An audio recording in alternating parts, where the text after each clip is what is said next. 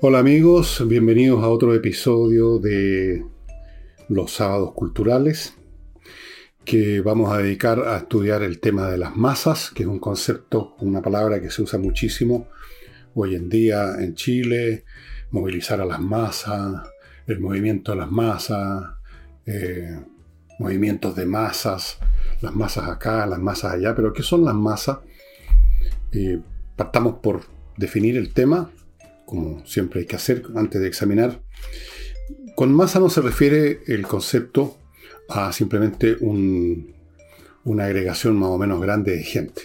Este no es un concepto numérico. Cuando se habla de masa, en general uno está asumiendo una cantidad importante de, de elementos. Pero cuando se habla de las masas, es un concepto político y no numérico. El elemento numérico está presente, pero sobre todo es político y es sociológico. Con masas no se refieren a cualquier muchedumbre que está instalada en algún lugar.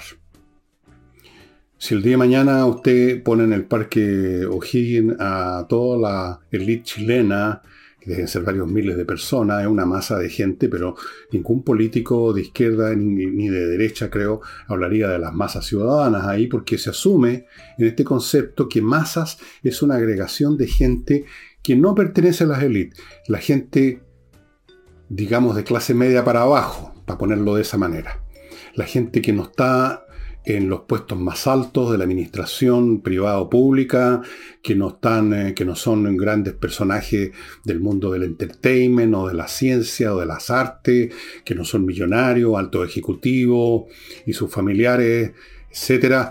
Las masas se refieren, es una, es una expresión que está envolviendo en su en su concepto a los sectores populares, que también es otra forma de decirlo. O sea, los que no tienen tanto poder, los que no tienen riqueza, los que viven de un sueldo, de un salario, en el campo, en la fábrica, en la industria, en los servicios.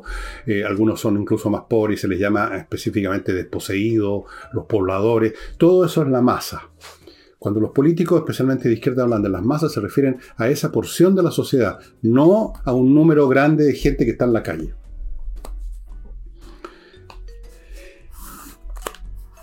Estas masas han existido, entendidas de esa forma, siempre. Porque siempre en toda sociedad hay una élite que es, comparado con los demás, una minoría. Y en el pasado, en sociedades más elementales que la nuestra, más básicas, la minoría era realmente muy pequeña, la élite era quizá un 5% o a lo más un 10% de la población, el resto era lo que ahora llamaríamos la masa, la masa ciudadana, la masa a la que hay que movilizar. Esa masa en el pasado, en tiempos en que era de menor cuantía, es muy importante el tema de las cantidades en política también, tenía menos poder o no tenía ninguno, su papel en, la, el mantenimiento de la, del orden social, en la economía, era muy menor era fácilmente reemplazable, un campesino se reemplaza con otro campesino, un tipo de la pala se reemplaza con otro tipo con la pala, no tenían acceso a la política. Esas masas durante siglos en la historia humana fueron miradas con desprecio, con desdén, incluso a veces hasta con odio, con fastidio. En la Grecia, en la Grecia clásica, la Grecia de Pericles y antes de él, eh, a las masas, a la gente que no era parte de la gente linda, diríamos ahora, que no eran grandes políticos, que no eran eh, miembros del patriciado, de la nobleza, que descendía supuestamente de los dioses, pero que en el fondo basaba su nobleza su riqueza. Esa otra, esa masa eran los hoy poloi, así los llamaban. Hoy, no hoy por hoy, sino que hoy, H-O y latina, poloi, po, así se escribe, hoy poloi. Eran vistos con desdén no tenían importancia, se les pisoteaba, se les, si se les prestaba dinero y no pagaban, se les esclavizaba, se les vendía como si fueran ganados.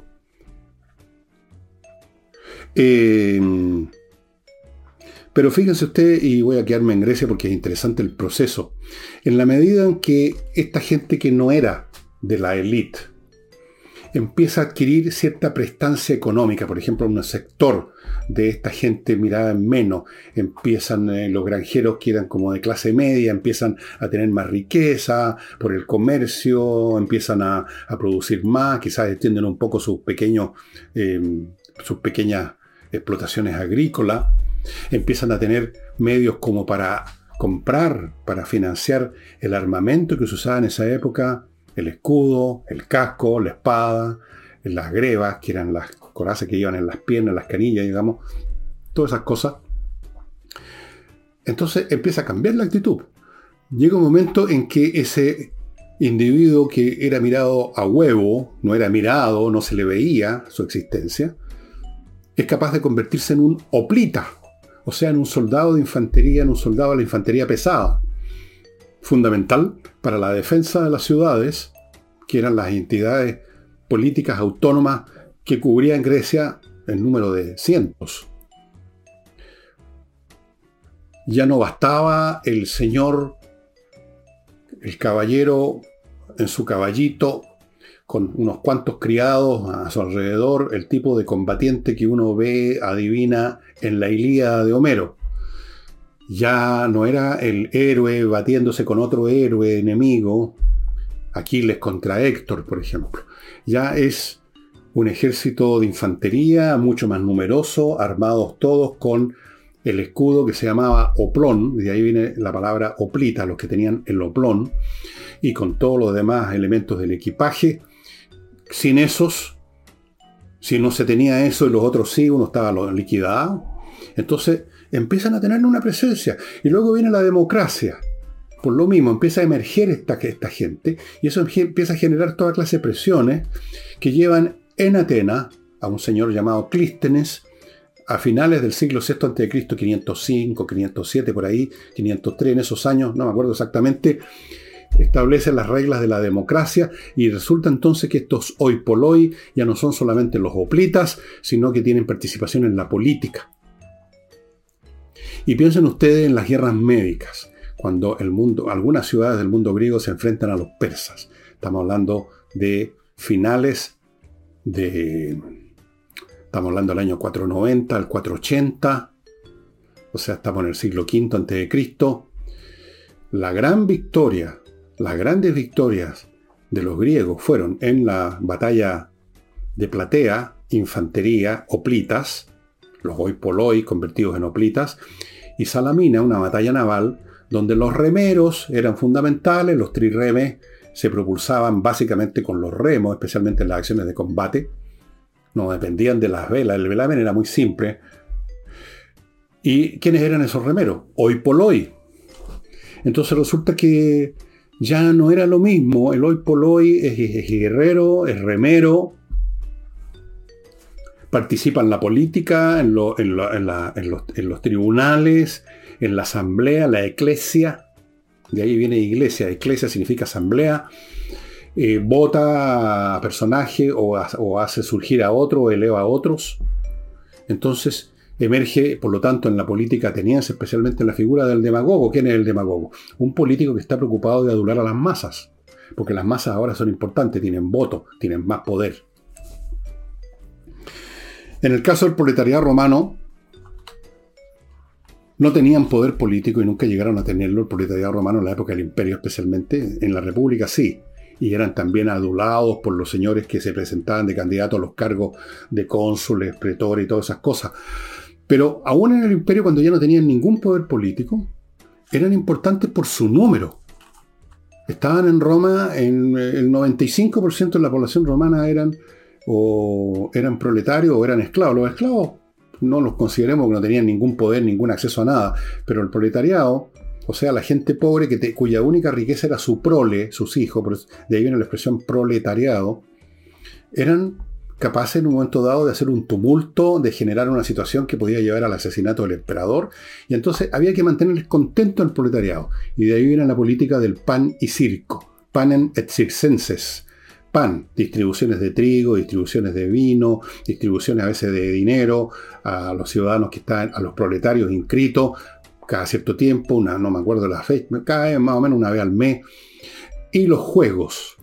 El Coliseo, que ustedes han visto los que han viajado a Roma lo han visto en presencia, o lo han visto en películas, o lo han visto en fotos, el Coliseo fue hecho para eso, para los espectáculos de gladiadores, las matanzas de animales en gran escala, se llamaban venaciones, eh, los juegos de, todo orden, era para eso. Y esos juegos eran muy frecuentes. No crean ustedes que esto se producía de vez en cuando, que era como un día feriado.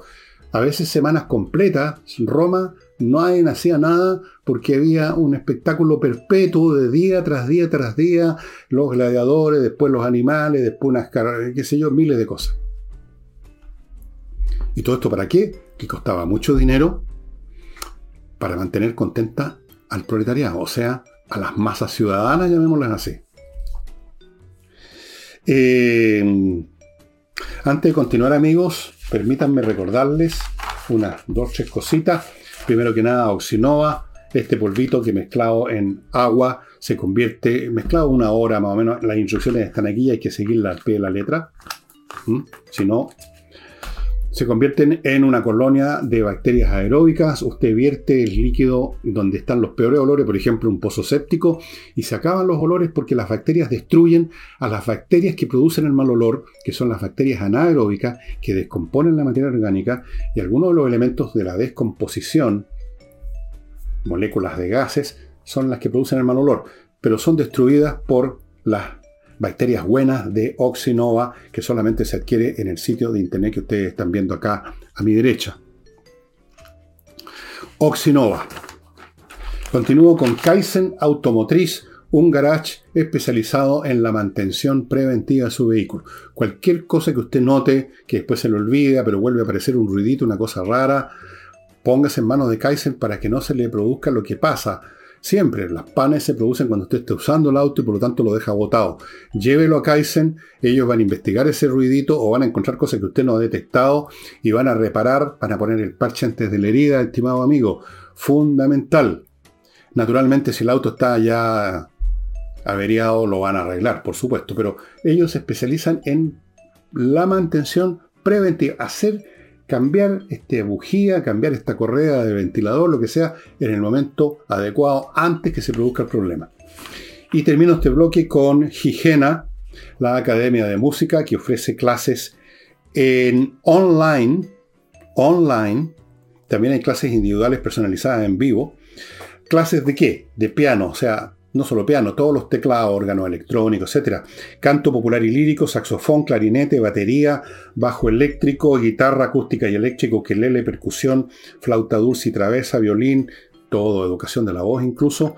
Amigos, clases online, son cómodas, son potentes, es entretenido estudiar música, es una rica disciplina, produce satisfacción y si usted quiere ver cómo es la cuestión, pida una clase demo gratis, una clase de prueba. Así que no hay por dónde perderse. Eh, las masas están siempre ahí y eventualmente, ya ven ustedes, incluso en algún momento en Grecia, estamos hablando de hace 2000 años, más o menos, más, 2500 años casi, sí, 2500 pues, años, en un momento dado emergen por su peso político, militar, y hay que darle fola, hay que darle posiciones en el aparato poder, hay que adularlos, hay que mimarlos, o hay que contenerlos de algún modo. Y por lo tanto, el desdén que brota de vez en cuando hay que mantenerlo bajo control. En Francia, en la Revolución Francesa, las masas parisinas fueron muy importantes, no tanto porque hayan legislado en la Asamblea Constituyente o en la Convención o en el otro organismo, fueron tres organismos eh, tipo Congreso donde se reunieron eh, gente elegida en toda Francia para determinar las leyes, la Constitución, cómo iba a ser Francia, sin la monarquía, primero con la monarquía y después sin la monarquía cuando mataron al rey, cuando constituyeron la Primera República. No, esas masas no participaban ahí directamente, no legislaban, eran probablemente la mayor parte analfabetos, pero presionaban fueron importantes de varias maneras. Y solo para callado, algunos políticos hablaban de la canalle. La canalle es como decir la chusma. Pero había que decirlo despacito porque la chusma era capaz de ir a buscarlo a usted y cortarle la cabeza. La chusma podía presionar y presionaba. había que considerar a la canalla. Entonces, incluso cuando están totalmente sometidos, esta canalla, estas masas, generan efecto. El caso, por ejemplo, clásico, que todos los historiadores lo analizan, es el de Esparta, volviendo ahora a Grecia, a la Grecia clásica. En Esparta, la clase sometida, las masas sometidas eran llamados hilotas. Eran casi siervos de la tierra, eran la población original de la zona que conquistaron los espartanos, que son probablemente de la etnia doria, que llegaron en algún momento a esa zona, en fin, conquistaron, dominaron a la población original que estaba sentada ahí y las convirtieron en siervos. Tenían que entregar una parte importante de su producción agrícola al Estado espartano para que a su vez el Estado espartano lo distribuyera entre los ciudadanos de Esparta, los espartiates. Pero ¿cuál fue la consecuencia? Estos hilotas no tenían poder político ninguno, eran mirados en menos, eran mirados como animales de carga, eran despreciados. Pero había que tener, tenerlos en cuenta y para eso Esparta se tuvo que, por así decirlo, congelar socialmente en un esquema militarizado necesario para mantener a esos hilotas bajo sujeción. Entonces el, efecto de los hilotas no fue por lo que hicieron, sino por lo que podían hacer cuando lo hicieron una o dos veces, hubiese esto que llamarían ahora un estallido social. Entonces la sociedad, la historia de Esparta está marcada por la necesidad de ser una entidad militarizada donde los, los niños ya a los cinco años eran arrancados del seno de su madre y llevados a, una, a los cuarteles, a ser entrenados militarmente, para constituir una sociedad totalmente militarizada por el temor a los hilotas, que no hacían nada, no decían nada, pero el día de mañana podían explotar. Toda la historia de Esparta está marcada por la presencia de los hilotas que no movían un dedo normalmente. Entonces ahí, están las, ahí estaban las masas. No estaban empujando directamente, sino indirectamente por implicación, por así decirlo. Em, estas masas, dicho sea de paso, entrando ahora a analizarlas, no son estas masas ciudadanas que son, de la, digamos, para simplificar, del 75 al 80% de la población para abajo, dejemos un 10, 15, 5%, digamos, como parte de la élite. Puede ser un número variable, pero siempre es, muy, siempre es inferior, siempre es una minoría. Las élites siempre son una minoría y a veces una minoría casi microscópica. Esta masa no es un sujeto homogéneo, por supuesto. En el lenguaje de la izquierda, la masa aparece casi como una persona. La masa es como decir Juan Pérez. Tiene un determinado pensamiento, tiene un determinado interés. Eso no es así. Eso pudo ser más o menos así antes, cuando efectivamente las masas eran todos individuos que se dedicaban o eran labradores, eran campesinos, eran, eran qué sé yo, pastores o eran obreros de una fábrica. El mundo victoriano, en el cual en medio del cual escribió Carlos Marx, era eso, grandes masas proletarias que iban, que venían del campo a las ciudades y trabajaban en estas fábricas con chimenea y todos vivían en la misma casi situación de una extrema pobreza, tenían el mismo origen social, las mismas condiciones de vida lamentables, atroces, eh, jornadas de 16 horas de trabajo, sueldos de porquería. Eso sí era un cuerpo homogéneo pero no hoy día. Hoy día no existe esa masa. No existe, para usar el lenguaje que usaba Salvador Allende, los obreros del, del, ¿cómo era? El hierro, el salitre del carbón y los campesinos. Siempre decía los campesinos y los obreros del hierro, el salitre del carbón, y como si eso fuera todo. No es eso hoy en día. Esa masa, ese concepto masa, abarca una cantidad heterogénea de personas que no tienen muchas veces nada que ver unos con otros miles de profesiones distintas, con intereses distintos, con niveles de vida distintos, con ámbitos distintos, con lugares de residencia distintos, con gustos diferentes, con agendas distintas. Es un mundo completamente heterogéneo, unido solo por este factor común muy abstracto que no son parte de la élite. Pero esa negatividad no alcanza a constituir una persona social. Pero forma parte del lenguaje de la izquierda hablar de las masas como si fueran una persona que eventualmente y en ciertas situaciones específicas, cuando son ya llevados a, la, una expresión física presencial, cuando esta masa ya no es un concepto, sino que un montón de gente de las clases medias bajas para abajo, que han sido reunidas en algún lugar, en una avenida, en una marcha, en una concentración, ahí pueden actuar como un solo individuo, porque ahí en esa condición las personas que teóricamente eran parte de esta masa se convierten de facto en partes de un organismo donde predomina la emoción y prácticamente ha desaparecido la intelección, el intelecto. La masa, cuando se constituye físicamente como una muchedumbre en un lugar físico, es un organismo muy elemental y muy peligroso y de ello hubo análisis eh, hace mucho tiempo, este, una persona que escribió hace mucho, mucho, mucho tiempo, Gustave Le Bon, escribió un famoso libro que se llama Psicología de las Masas, que ustedes pueden analizar. Otro más, un ensayista más moderno es el gran intelectual Elias Canetti, que escribió este libro que aquí lo tengo en francés, Masa y Puissance, Masa y Poder, pero ustedes lo pueden encontrar y yo los insto a que lo busquen porque es un libro muy importante en inglés y en castellano en Amazon y en Chile está en castellano en Mercado Libre y probablemente en otras partes también. Lo vi en Mercado Libre, pero de seguro está en otros lados. Masa y Poder, donde se estudia eh, las distintas manifestaciones y modos de existencia de la masa. La masa cuando está constituida físicamente por una muchedumbre de personas de estas clases medias para abajo, y sobre todo si están recubiertas por un emplasto ideológico que legitima sus acciones, se convierte en algo muy peligroso, muy agresivo, muy elemental, muy rudimentario. Lo hemos visto, las vimos, los vimos aquí en Chile hace unos tres años, ¿no? El, el año 19. Se han visto en todas partes. Estas masas de personas de reducidas condiciones económicas, sociales, que no las conoce nadie, que no son parte de la élite.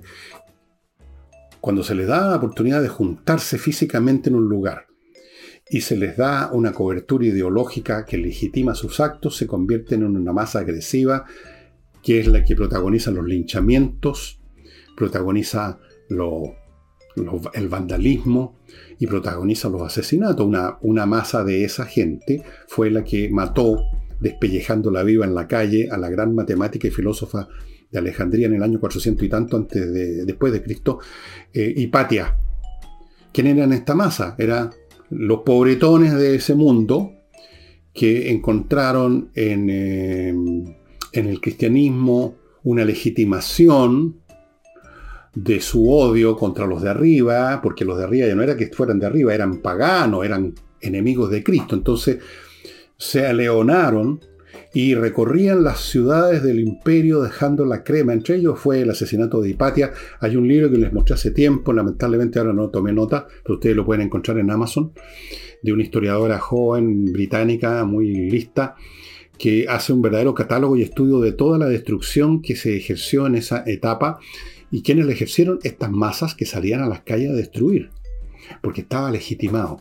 Qué cosa más rica salir a la calle a, sacarse los odios acumulados contra personas o contra monumentos, edificios, museos, bibliotecas de los ricos, de los cultos. De, las hipatias, vamos destruyendo, vamos quemando. Eso se vio en ese periodo y siempre se ha visto.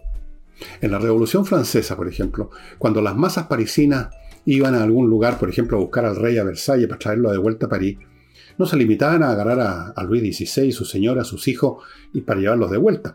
Devastaban, destrozaban todo lo que se les ponía por delante. Siempre ha sido así. Las masas son nunca constructoras, siempre son destructivas. Y los que las manejan lo saben y las usan como un ariete, como se usó en la insurrección que vivimos en Chile el año 19. Usaron a masas de lumpen, de cabros leso, de estudiantito, de qué sé yo, los usaron para generar la conmoción que todos vivimos que después se bautizó como estallido social. Las masas, el hombre medio convertido en parte de una masa es peligroso, destructivo. Antes de continuar, estimados amigos, permítanme recordarles inviertanusa.cl que los lleva de, una, de la mano a Estados Unidos para sus inversiones inmobiliarias no sin antes haberle ofrecido montones de opciones con su portafolio, muchas opciones en todo el territorio norteamericano para comprar casas, departamentos, centros comerciales, lo que sea. Luego le abre cuenta en banco norteamericano, le consigue crédito, le tramita la viceresidencia si quiere y le ayuda a resolver cualquier problema que pueda aparecer, aunque ya la venta se realizó, igual siguen con usted. Continúo con el Climo, que ya está terminando la promoción, en virtud de la cual usted puede conseguir los equipos más avanzados del momento, que son los Daitsu Arctic, con un descuento entre 70 mil y 120 mil pesos. Son la última palabra en refrigeración y uno vive, como ustedes me ven, aunque este día está bien fresco, a la temperatura que uno quiere. La promo de Climo, miclimo.com. Y termino con González y compañía un bufete de abogados penalistas para temas de delitos contemplados en el Código Penal. Si usted ha sido imputado con o sin razón, pero necesita defensa ante un tribunal por haber violado o supuestamente violado alguna ley penal, haber cometido un delito, en otras palabras, Póngase en manos de los mejores. González y compañía tiene abogados que fueron fiscales y conocen el tema de la acusación y la defensa al revés y al derecho y han participado en casos célebres que han llegado a la televisión. González y compañía. Y amigos míos, el gran tema que se está presentando hoy en día, porque este es un proceso continuo en la historia humana, que se ve a pedacitos en las historias particulares de distintas civilizaciones, pero a su vez esas historias en las distintas civilizaciones se va acumulando en la suma total de civilizaciones de la historia humana y podríamos decir que el elemento muy, a veces muy invisible en los libros de historia, donde se preocupan del ir y venir de las élites, las luchas políticas, es este ascenso de las masas. Por el número, en primer lugar, cada vez son más en términos absolutos y relativos, y hoy en día tienen más poder, tienen más demandas, se sienten con más derechos, disponen de más instrumentos, disponen de más importancia, y el gran tema de hoy en día, como ha sido siempre en toda la historia, pero ahora con muchas más dificultades, cómo se controla las masas. O sea, cómo se mantiene a la gente actuando dentro del orden social para que haya una sociedad que funciona y podamos comer, vestirnos, educarnos, tener salud, etc. ¿Cómo hacemos para que esa masa, en su afán por obtener más, o por vengarse de los de arriba, o por creer que pueden conseguir algo mejor de otra forma, derriban el orden social y queda la crema para todo, incluido la masa.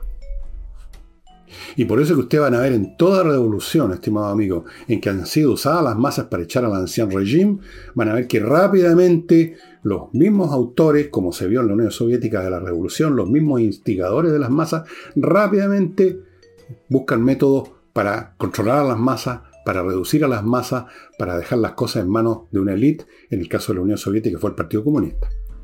Creo uno de los primeros actos del partido, en esa época se llamaba el Partido Bolchevique, me parece los bolcheviques, en Rusia, fue eliminar el órgano que le dio el nombre a esa entidad política que se llamó Unión Soviética, los soviets, que eran asambleas, miles de asambleas de los trabajadores de los ferrocarriles, de los trabajadores de esto, lo demás allá, pero era un despelote, discusiones, qué se podía hacer. No se puede manejar una sociedad con un eterno asambleísmo de miles de personas o millones buscando cada cual su propio interés, es imposible tiene que generarse alguien que mande, tiene que generarse una élite. Y eso fue lo que hicieron la Unión Soviética, y finalmente la Unión Soviética era una entidad política, económica y social manejada por el Partido Comunista, como lo es ahora en China, lo misma cosa.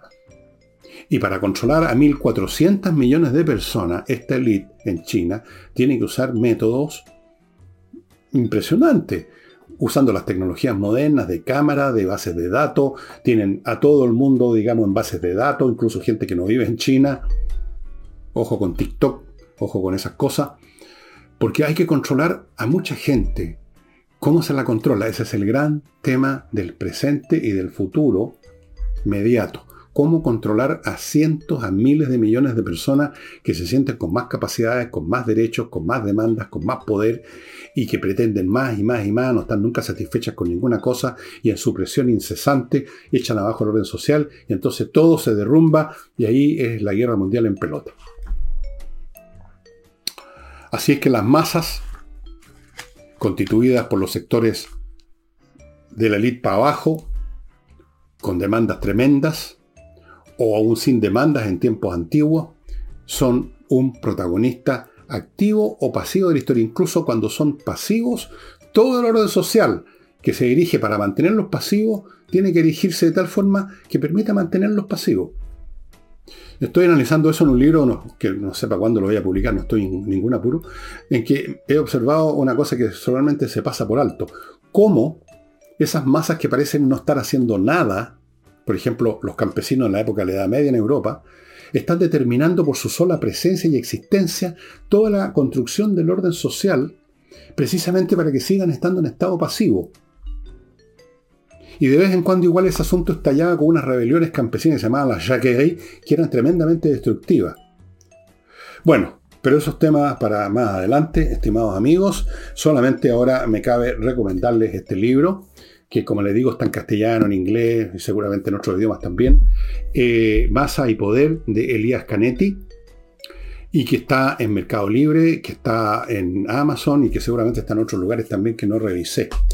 Y eso sería todo. No sé qué autor, qué eh, escritor voy a, voy a examinar su vida y su obra este domingo, mañana, pero voy a buscar alguno que, bueno, que yo conozca y que crea yo que es de interés para ustedes. No voy a buscar a un autor que yo conozca, pero que no lo conoce nadie más, o muy poca gente. Voy a buscar algo que a ustedes les pueda interesar, como pasó con Jorge Luis Borges, como creo que pasó con Jorge Edward, no sé si tanto con con Flaubert. Ahí vemos. Y otra cosa, y antes de terminar el programa, eh, les quiero contar a las personas que vienen frecuentemente a este programa y que lo disfrutan y que me mandan felicitaciones y todo. Ok, muy bien, pero necesito más personas que estén inscritas en Patreon. Este programa tiene cada vez más dificultades para subsistir porque cada vez hay más costos más altos, porque la inflación nos afecta a todos todo esto que ustedes ven no es, no, cae del cielo, hay que mantener un montón de elementos técnicos, eh, que el YouTube, que la computadora, que esto, que el otro, que la persona que hace esto, hay que pagar salario. Y yo ya no estoy dando abasto, así que si usted viene permanentemente y le gusta el programa, ¿qué le cuesta inscribirse en Patreon y aportarnos, aunque sean 3 dólares al mes? 2 lucas, 3 lucas. Pero con el número, aquí los números son importantes, podemos seguir manteniendo este programa. Para entrar a Patreon, que no cuesta nada, que es lo más simple, vaya a elvillegas.cl y se explica cómo se hace. Es una plataforma que usan muchos youtubers, porque todos, por supuesto, tenemos la misma situación. Tenemos que mantener el sitio y eso no es regalado. Y eso sería todo por hoy, estimado amigo. Nos estamos viendo, espero, mañana.